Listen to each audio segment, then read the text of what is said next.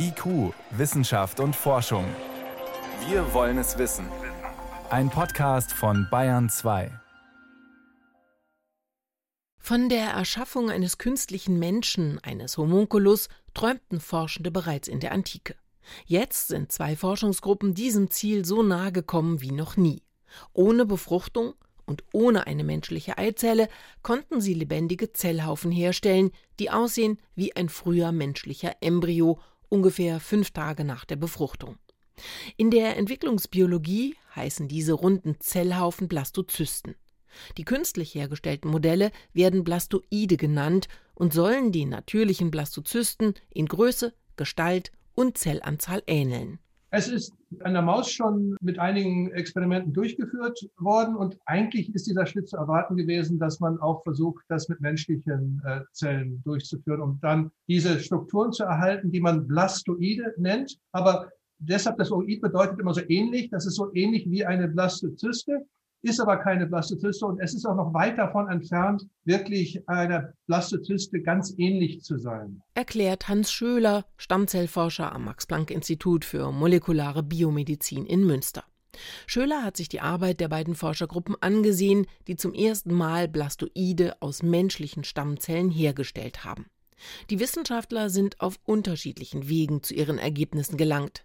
Das US-Team hat embryonale Stammzellen genutzt, um ein Blastoid zu entwickeln, während der Stammzellforscher José Polo mit seinem australischen Team menschliche Bindegewebszellen zu Alleskönner Stammzellen umprogrammiert hat. Da gibt es jede Menge Zwischenstufen und dann hat er gesehen, dass an Tag 21 dieses Verfahrens so ein Gemischtwarenladen an Zellen entsteht. Und dann hat er gesagt, hm, das sind ja die Zellen, die man auch so ähnlich in dem Embryo hat.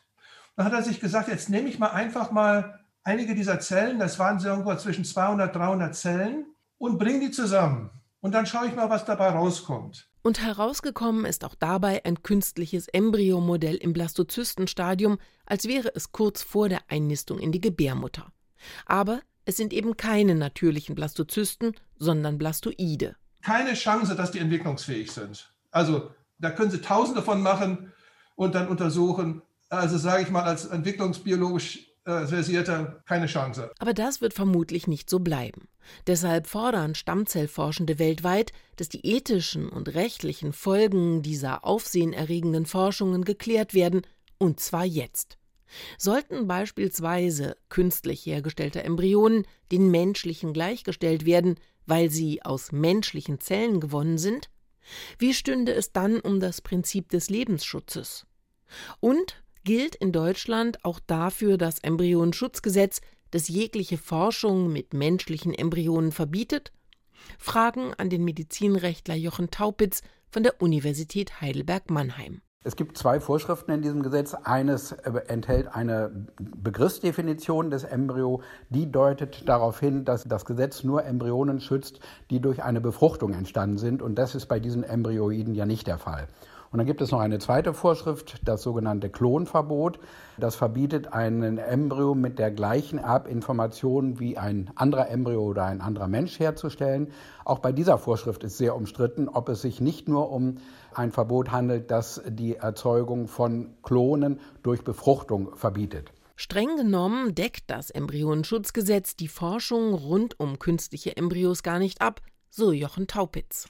Naja, ich bin der festen Überzeugung, äh, soweit ich die naturwissenschaftlichen Fakten kenne, dass diese Embryoide sich nicht zu einem ganzen Menschen entwickeln können. Also selbst wenn man sie auf äh, eine Frau übertragen würde, könnte daraus kein geborener Mensch werden. Und deswegen meine ich, dass es auch von Verfassungswegen nicht geboten ist, diese künstlich hergestellten Entitäten einem Embryo, einem menschlichen Embryo gleichzustellen, also sie dem gleichen Schutz zu unterstellen. Im Laufe dieses Jahres stehen noch weitere Ergebnisse internationaler Forschungsgruppen an.